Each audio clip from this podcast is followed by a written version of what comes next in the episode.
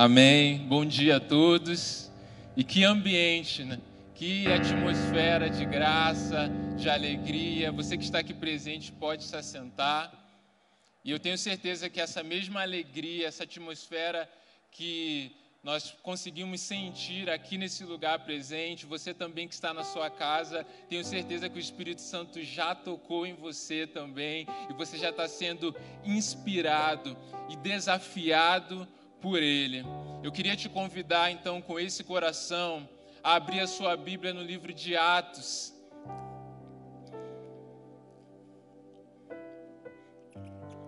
No capítulo 3 do livro de Atos, nós vamos falar hoje sobre o tema A Agenda de Deus. E eu creio que hoje, você que está aqui, você que está acompanhando esse culto, você não está por acaso, mas é porque Deus tem algo preparado na agenda dele para a sua vida. Você crê nisso? Então, o livro de Atos, capítulo 3, eu vou ler antes apenas o versículo 46 do capítulo 2. Se você quiser, pode acompanhar comigo. E depois a gente segue a partir do versículo 1 do capítulo 3 de Atos. Então, Atos 2, 46 diz: Todos os dias continuavam a reunir-se no pátio do templo, partiam o pão em casa e juntos participavam das refeições, com alegria e sinceridade de coração. Agora, vamos para o versículo 1 do capítulo 3. Certo dia, Pedro e João estavam subindo ao templo, na hora da oração, às três horas da tarde estava sendo levado para a porta do templo chamada Formosa, um aleijado de nascença, que ali era colocado todos os dias para pedir esmolas aos que entravam no templo. Vendo que Pedro e João iam entrar no pátio do templo, pediu-lhes esmola. Pedro e João olharam bem para ele e então Pedro disse: Olhe para nós. O homem olhou para eles com atenção esperando receber deles alguma coisa. Disse Pedro: Não tenho prata nem ouro, mas o que tenho, isto lhes dou. Em nome de Jesus o Nazareno, ande. Segurando pela mão direita, ajudou-o a levantar-se, e imediatamente os pés e os tornozelos do homem ficaram firmes e de um salto pôs-se em pé e começou a andar. Depois entrou com eles no pátio do templo, andando, saltando e louvando a Deus. Quando todo o povo viu andando e louvando a Deus, reconheceu que era ele o mesmo homem que costumava mendigar, sentado à porta do templo chamada Formosa. Todos ficaram perplexos e muito admirados com o que lhe tinha acontecido. Então, como eu disse, o tema que nós vamos falar hoje é a agenda de Deus. E no primeiro versículo que nós lemos, vai dizer que todos os dias eles se reuniam no pátio do templo. Ou seja, a igreja que deu continuidade ao ministério de Jesus, a igreja Alguns vão chamar de primitiva, outros vão falar igreja apostólica, mas é a igreja que está no livro de Atos, a igreja que viveu o Pentecostes. Essa igreja era uma igreja organizada. Embora a gente olhe diversas situações acontecendo, milagres, manifestações do Espírito Santo, nós vemos que a igreja tinha uma agenda. Eles tinham um lugar para se reunir. E o texto que nós lemos vai falar bem claro que Pedro e João, eles estavam indo para o templo na hora da oração, que era às três horas da tarde. Eles tinham uma agenda, eles tinham um compromisso, vivendo como igreja, agradando a Deus e fazendo a vontade de Deus. Então, a primeira agenda, a primeira realidade que nós vemos é a realidade de Pedro e João com a sua agenda, com os seus compromissos, fazendo algo que era importante aos olhos de Deus. Eles estão andando na direção do templo porque eles tinham aquela agenda. Da mesma forma, nós olhamos para um homem aleijado de nascença. E o texto vai dizer que aquele homem, ele era levado todos os dias à porta do templo. Ou seja, ir na porta do templo, pedir esmola para as pessoas, não era uma atividade difícil de acontecer. Era algo comum, era aquilo que ele fazia todo dia. Estar naquele lugar fazia parte da agenda também daquele homem. Pedro e João tinham uma agenda. O aleijado de nascença também tinha uma agenda. Poderia ser mais uma reunião, poderia ser mais um dia pedindo esmola na porta do templo, mas naquele dia Deus tinha algo diferente na agenda daqueles homens. Naquele dia, a agenda de Deus tinha algo preparado e a vida deles nunca mais seria a mesma. Da mesma forma, nós, como indivíduos, como igreja, como sociedade, nós nos reunimos com as nossas agendas também. Talvez você esteja aqui hoje, talvez você esteja na sua casa e você já está pensando que horas você vai ter que acordar amanhã, o que você vai ter que fazer, qual é o próximo compromisso, qual é o dia do exame no médico as atividades, nós nos organizamos dessa forma. E é importante nos organizarmos assim. Mas a nossa agenda, a vida nossa como indivíduos, como filhos de Deus e como igreja, ela precisa estar sincronizada com a agenda de Deus. Ela precisa estar conectada com aquilo que Deus quer fazer, porque Deus é um Deus de propósito. Deus é um Deus de projetos. Deus é um Deus que faz coisas novas todos os dias. E o desejo dele é que vivamos então conectados com a agenda dele, com a agenda do reino. E como nós fazemos isso então? Como vivermos uma vida onde a nossa agenda, onde o que fazemos está conectado com algo do céu? Eu creio que esse texto tem muito a nos falar sobre isso.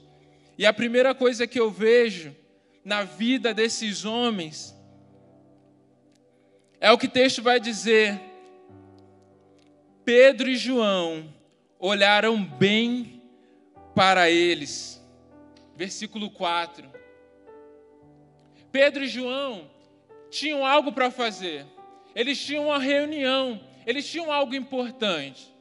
E como o texto vai dizer, pedintes na porta do templo era algo comum, devido à movimentação de pessoas que tinham naquele lugar. Pedro e João, eles podiam pensar assim: não, mas a gente está indo para a oração, a gente está indo fazer algo para Deus, a gente já tem um compromisso. Só que Pedro e João entenderam que a reunião era importante, mas Deus queria fazer algo que era urgente. E porque entenderam que havia algo urgente, eles olharam bem, eles pararam, eles tinham tempo para que Deus os usasse na vida daquele homem, ou seja, eles foram sensíveis. Se nós desejamos viver uma vida conectados com a agenda de Deus, nós precisamos de sensibilidade. E o que é sensibilidade? A gente pode usar o exemplo, por exemplo, do tato. Então, eu, quando eu coloco uma mão, se eu coloco a mão aqui, eu sinto que é liso.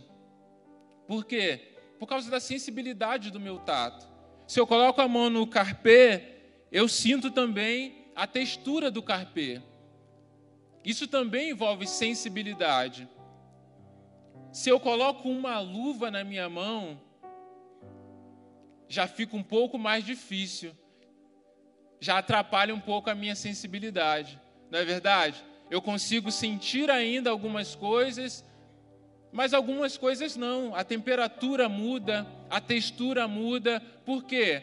Porque tem algo por fora, tem algo atrapalhando. É como se fosse uma casca.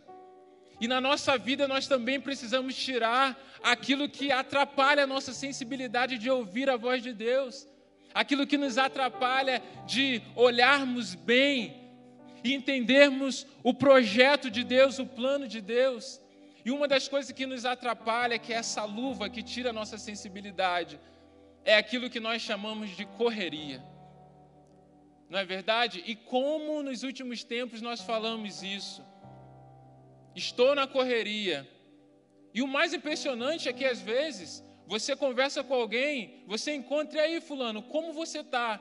Você quer saber se a pessoa está bem ou se a pessoa está mal, se aconteceu alguma coisa, ela fala assim: estou na correria. A correria ficou tão comum que nós definimos o nosso estado com essa palavra.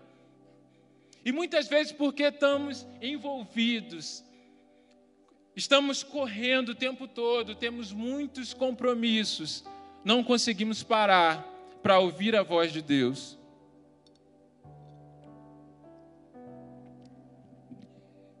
Só que a sensibilidade é aquilo que me dá discernimento.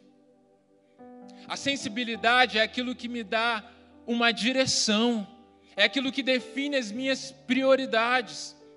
E sem direção, eu não tenho propósito. Sem direção, eu não tenho destino. E como é ruim quando a gente sente que nós estamos vivendo a nossa vida sem uma direção, sem uma voz, que estamos perdidos. Você já precisou chegar a algum lugar e você está acostumado a usar o GPS, mas naquele dia o celular descarregou. E a gente se sente o quê? Perdido. Porque não temos uma direção, não sabemos como chegar no nosso destino. E a correria é assim. A correria é quando nós estamos fazendo muitas coisas, mas fazer muitas coisas não significa acertar o alvo. E Deus espera de nós que a gente consiga acertar o alvo, concluir a obra que Ele tem para nós, vivermos sincronizados com a agenda dele. E eu me lembro quando eu era missionário itinerante no Projeto Vida, a gente viajava para lugares que a gente não conhecia. E na época não era muito comum GPS, era aquela coisa mapa mesmo. E lugares, alguns lugares nem internet pegava que a gente ia. E aí uma vez a gente foi para Minas. Uma das primeiras viagens que a gente fez em Minas. Tem algum mineiro aqui? Ah, ali, ó. Tem uma, uma testemunha do que eu vou falar aqui. E aí lá em Minas, quando você vai para lá e não conhece algum lugar, você precisa pedir informação se você não tem GPS. E aí tem aquela fama, né? Ó, mineiro, vamos ver como é que é essa informação. Na primeira informação que a gente pediu ali naquele estado. A pessoa falou: Olha, você vai pegar essa estrada direto e logo ali você chega. E a gente, ô oh, rapaz, essa palavra é uma palavra-chave, logo ali. Mas vamos dar uma chance para os mineiros, vamos dar credibilidade, né? Se logo ali é história, vamos seguir o caminho deles. E a gente foi, ó. Logo ali era logo lá, era longe mesmo. Mas como a gente ia ficar muito tempo naquele lugar, a gente precisou pedir outras informações. E aí a gente precisou parar, olha, você me ajuda a chegar, a gente quer chegar numa igreja assim, assim. Aí a pessoa, olha, você vai subir, você vai descer, porque lá é só morro. Né? Minas é, você sobe ou desce, não tem direita ou esquerda. E aí você sobe desce, depois você pega uma estrada e vai toda a vida. Aí eu lembrei do logo ali. Eu falei, bom, logo ali era longe. Agora falou para ir toda a vida, mas vamos lá. E a gente foi e demorou. Demorou muito tempo. E a gente falou: olha, logo ali e toda a vida a gente não pode seguir. Mas não pensa você que parou por aí. Chegou um dia um irmão da igreja: olha, a gente queria levar vocês para uma chácara. E a gente, olha, mas a gente não tem muito tempo. Não, a chácara não é longe. E a gente, tá bom, aonde que é essa chácara? Como que a gente chega lá? Ah, você vai pegar essa rua aqui direto e você vai até morrer. Eu falei, não vou. Se logo ali é longe toda a vida, você imagina até morrer. E a gente não foi mesmo.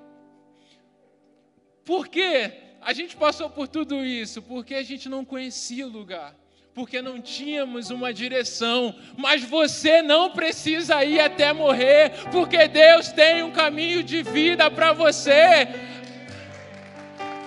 Aleluia, glórias a Deus. Deus ele te chamou para viver um caminho de vida, e essa vida é uma vida em abundância, é uma vida cheia de graça. Mas para isso, nós precisamos olhar bem. Então, quando as coisas fugirem do controle, olhe bem. Quando aquilo que você planejava não aconteceu, não se frustre. Olhe bem. Quando estiver de frente com a situação desafiadora, não pare, olhe bem, porque é olhando bem que Deus ele pode te dar sensibilidade para entender o que ele quer fazer e para que você seja usado por ele. Olhar bem é o primeiro passo para dar uma resposta. Só que eles não param por aí. Ele diz: olhem para nós. O homem olhou esperando receber deles alguma coisa. Disse Pedro: Eu não tenho prata nem ouro, mas o que eu tenho, isto lhes dou. Eles tiveram a sensibilidade para entender que Deus tinha um propósito. Mas saber a direção não quer dizer que eu vou andar naquela direção. Saber que existe um propósito não é cumprir o propósito. Eles entenderam que havia um propósito, mas eles não pararam ali. Ele diz: aquilo que eu tenho, eu te dou. Ou seja, o que eu tenho, o que está em mim, eu disponibilizo. Eles tiveram mais do que sensibilidade, eles tinham disponibilidade para caminhar segundo a agenda de Deus. E a disponibilidade, o entregar aquilo que tem, começa primeiro eu sabendo que eu tenho. Como eu vou dar algo que eu não sei que eu tenho? Como eu vou dedicar algo a alguém que eu não sei que já está em mim.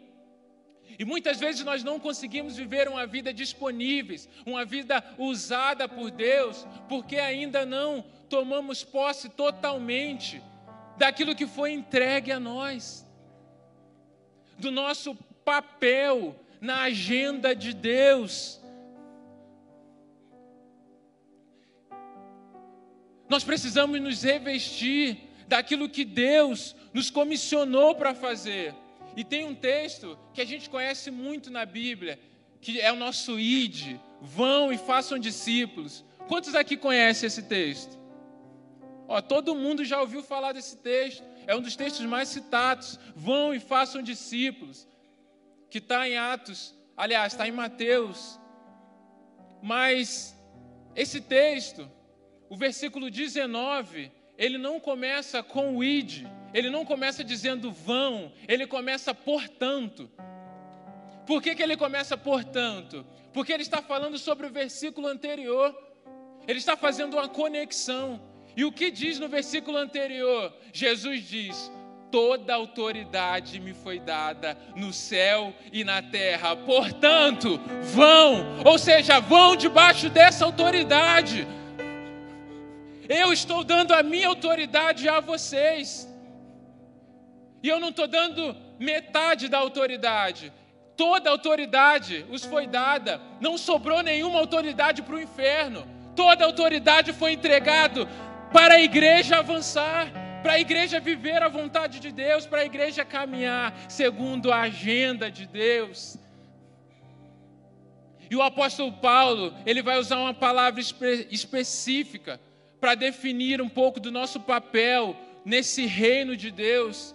Em 2 Coríntios 5:20, ele vai dizer: "Portanto, somos embaixadores de Cristo, como se Deus estivesse fazendo o seu apelo por nosso intermédio.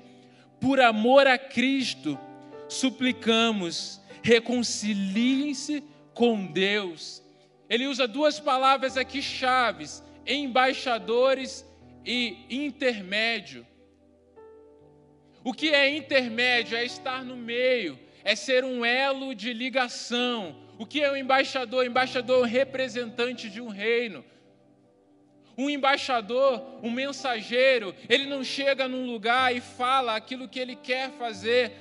Ele não chega para representar um país, para agir naquele país segundo uma agenda própria, não. Ele vai para cumprir uma pauta que já foi entregue a ele antes.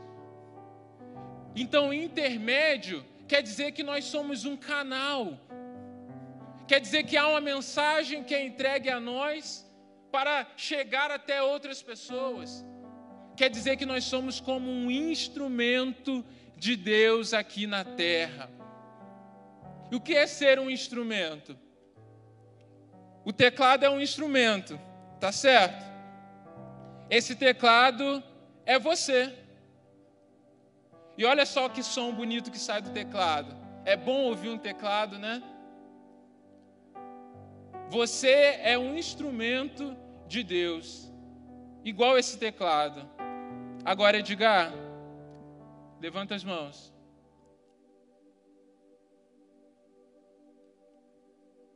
Tá vendo? Muda tudo. A música bonita para, o som, o barulho, não tem mais. Agora toca de novo. Ah, ô oh glória! Querido, Deus decidiu tocar em você, Deus decidiu usar a sua vida para que haja uma voz através de você, para que haja uma música boa, para que haja uma palavra de transformação. Deus deseja te usar para que o som dele flua, para que o som do reino seja visto através da igreja de Cristo aqui na terra. Curitiba ouvirá o som do céu. Aleluia! Creia nisso, que seja através da sua vida nós precisamos tomar posse daquilo que somos, precisamos tomar posse daquilo que temos. E entendemos que o centro não somos nós. Nós cantamos uma música, é tudo sobre Jesus, é tudo sobre você. E por que cantamos que é tudo sobre Jesus? Porque Ele é o centro do Evangelho. O Evangelho é uma boa notícia, e a boa notícia é Jesus. O Evangelho ele é poder. E o poder nós recebemos através do Espírito Santo. E o Evangelho ele é a salvação. E não existe um outro caminho pelo qual podemos ser salvos. Jesus é o único caminho. Jesus é a origem, Jesus é o destino. Por isso é tudo sobre Jesus. Mas é tudo sobre Jesus, não quer dizer que é sem você. É tudo sobre Jesus, porque porque dele, por ele, para ele são todas as coisas, mas é com você, porque você é um instrumento dele. Quando estamos disponíveis, quando tomamos posse do nosso lugar, daquilo que somos, Deus nos usa como um instrumento dele. Pedro e João não vão dizer assim apenas levante e ande, eles vão dizer em nome de Jesus, em nome do nome que é sobre todo nome. Levanta e anda. Uma palavra de fé, uma palavra de homem simples, mas que tomaram posse da sua autoridade. Eles dizem: não tenho prata nem ouro, mas nós não temos que ficar nos preocupando com aquilo que não temos. Às vezes nos preocupamos mais com o que não temos do que com o que temos. Preocupamos com o que não sabemos fazer, com os talentos que não temos, com as posições que não temos, com a conquista que não chegamos. Ei, o que está em você já é suficiente para causar o impacto que Deus já preparou na agenda dele. Mas para isso precisamos estar disponíveis dizendo: Senhor, me usa, porque sozinho eu não posso, mas se a tua mão me tocar, ah, aí eu posso, aí a tua voz será ouvida em toda a terra. Mas eles não param na disponibilidade.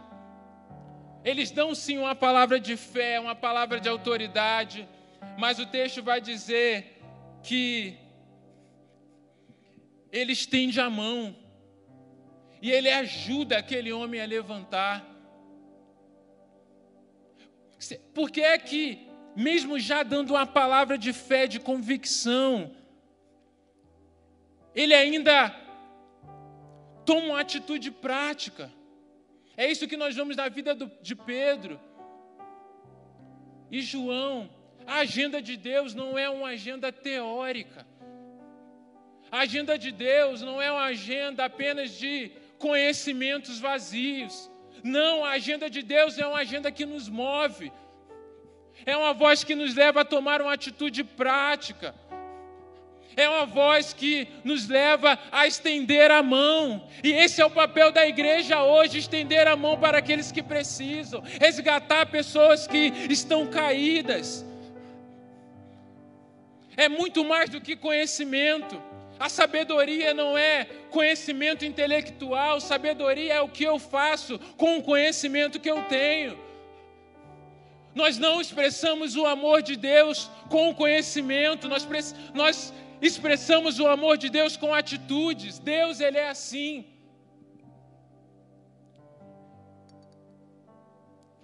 Deus, quando Ele quis demonstrar o amor dele para a humanidade, Deus ele não abriu o céu e com a alta voz disse: Mundo, eu te amo. Não.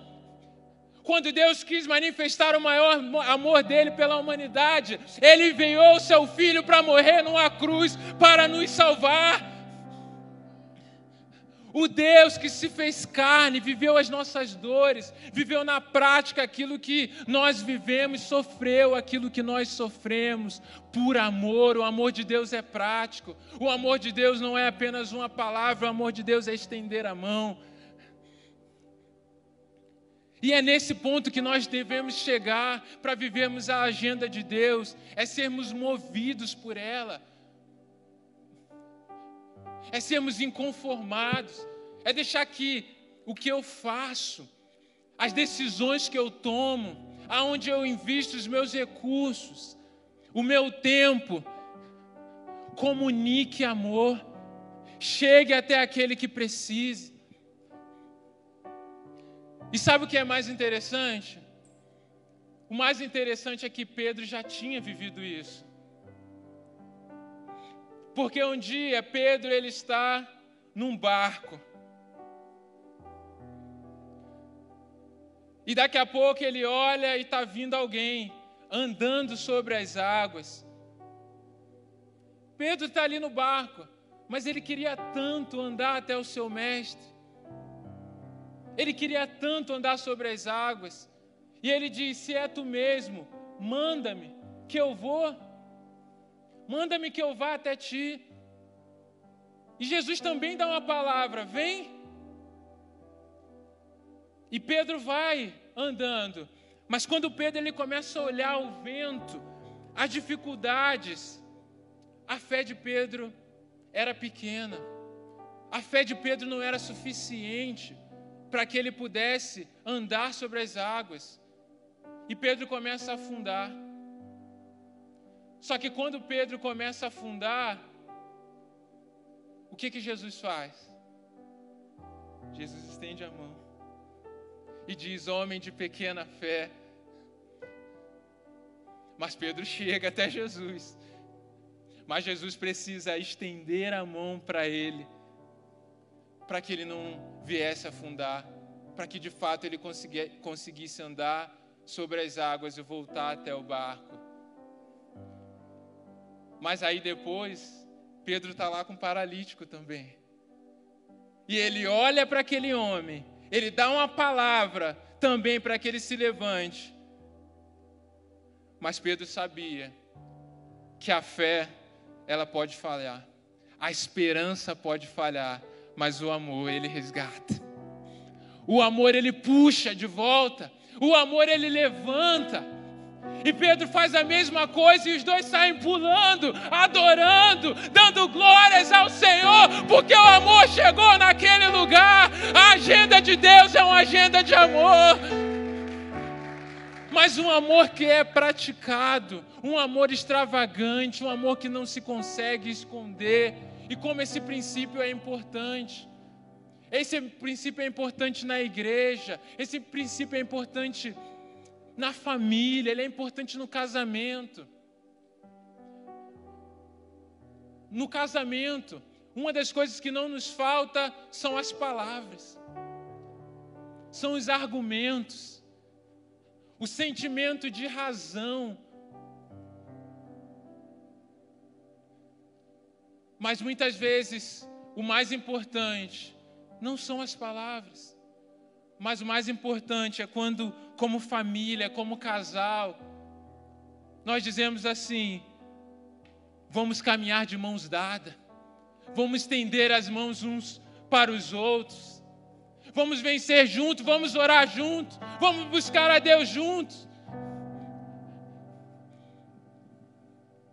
Porque o amor é comunicado através da praticidade e Pedro e João entenderam isso.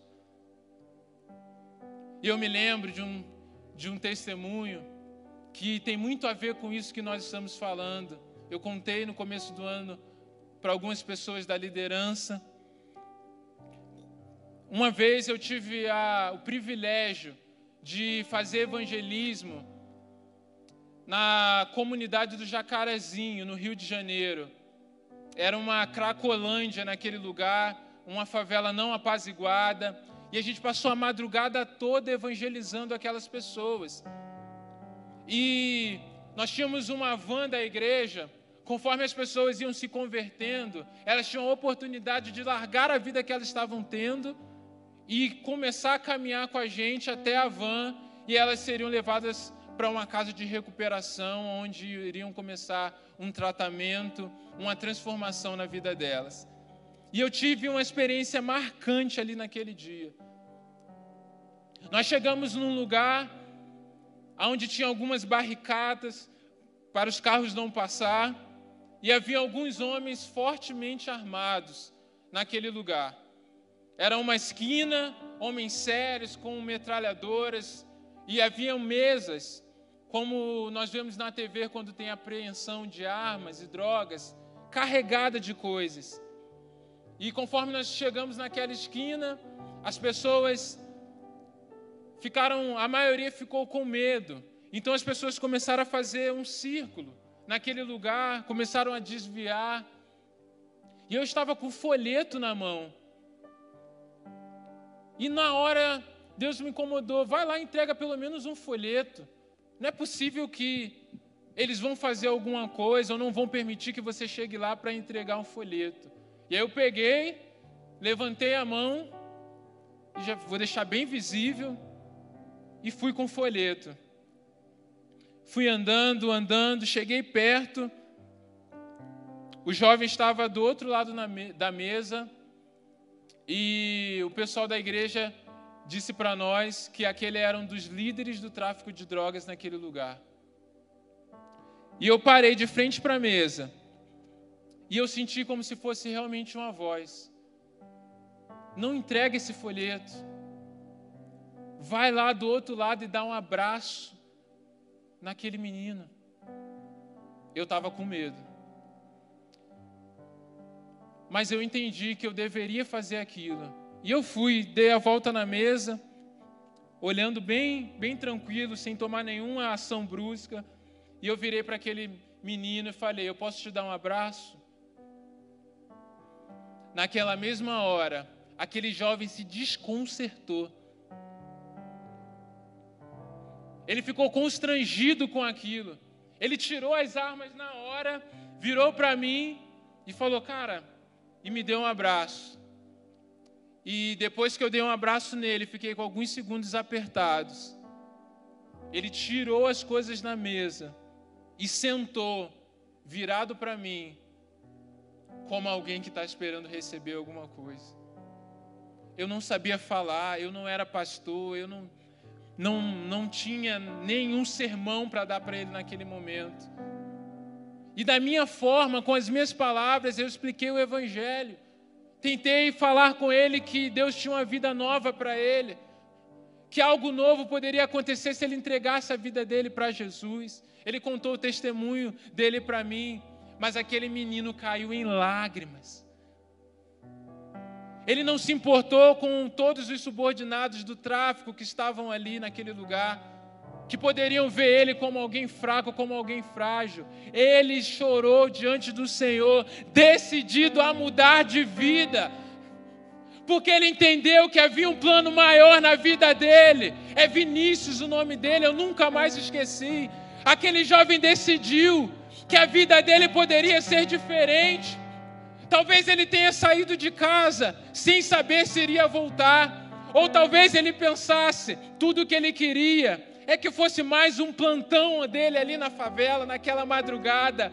Mas naquele dia a agenda de Deus cruzou com a agenda daquele menino. Da mesma forma que esse paralítico nunca mais foi o mesmo. A vida do Vinícius não estava nada bonita até ali, mas Deus o transformou. A vida desse paralítico uma vida triste, não estava nada bem. Mas a porta pelo qual ele estava na frente era uma porta bonita. Era uma porta formosa. Esse era o nome dado para aquela porta, por causa da ornamentação que havia nela. A porta era formosa, e nós vemos um contraste de um homem vivendo a vida nada formosa, não havia beleza. Ah, mas a história não para aí. Sabe por quê? Eles entram no templo e aquele homem que era sinal de miséria, muitos viam até como sinal de maldição, uma doença de nascença, como um sinal da reprovação de Deus. Aquele homem entra no templo adorando, louvando. As pessoas olham e falam: não era aquele paralítico? não era aquele que estava lá na porta. E ali eles começam a pregar o Evangelho. Olha, esse Jesus que mudou a vida desse homem, pode mudar a sua vida também. Naquele dia o número aumentou para 5 mil pessoas. Houve salvação, houve transformação através do testemunho daquele homem. Ah, querido. E aí algo se cumpre ali. A partir do momento que aquele homem se torna uma testemunha do Evangelho, algo se cumpre. Porque é uma palavra profética. Em Isaías 52, capítulo 7,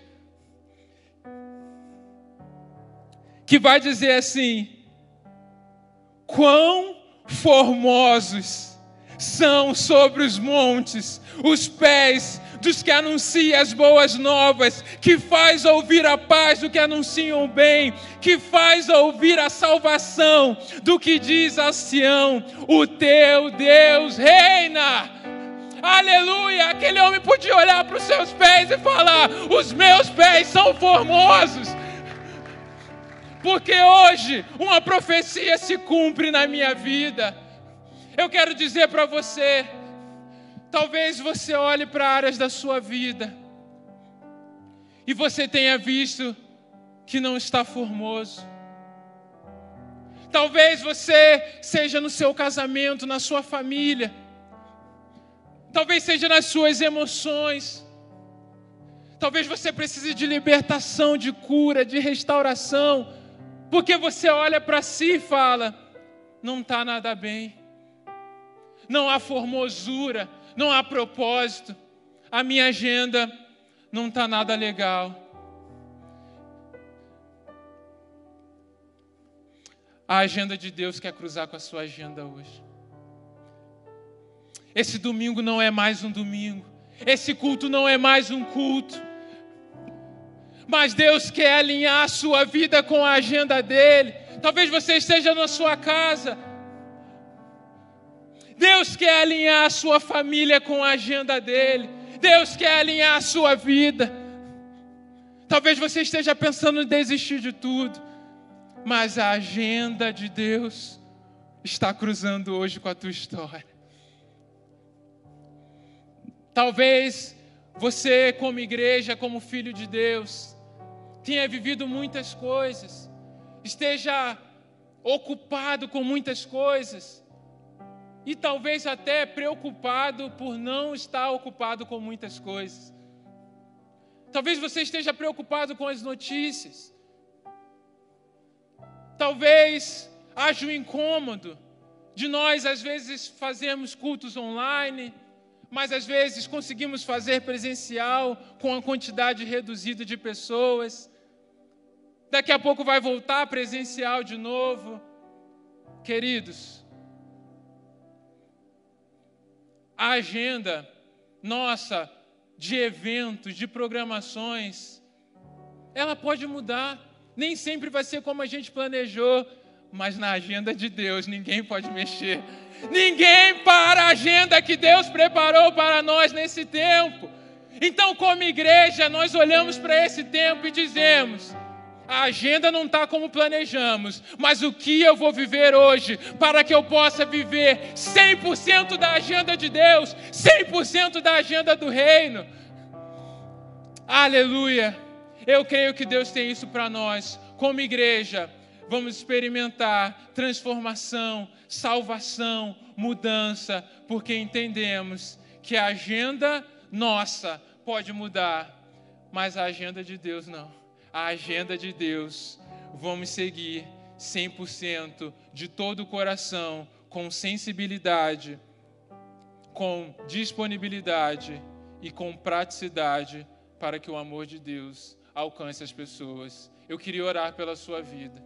Se você entendeu que nessa manhã você precisa alinhar a sua vida, o seu coração, a sua agenda com a agenda de Deus, você pode ficar de pé e nós vamos estar orando. Se você está na sua casa também, faça isso. Você deseja alinhar a sua vida com a agenda de Deus. Se coloque prostrada ao Senhor, em rendição a Ele, e eu creio que grandes coisas, o extraordinário de Deus vai chegar na sua casa também. Amém? Vamos orar.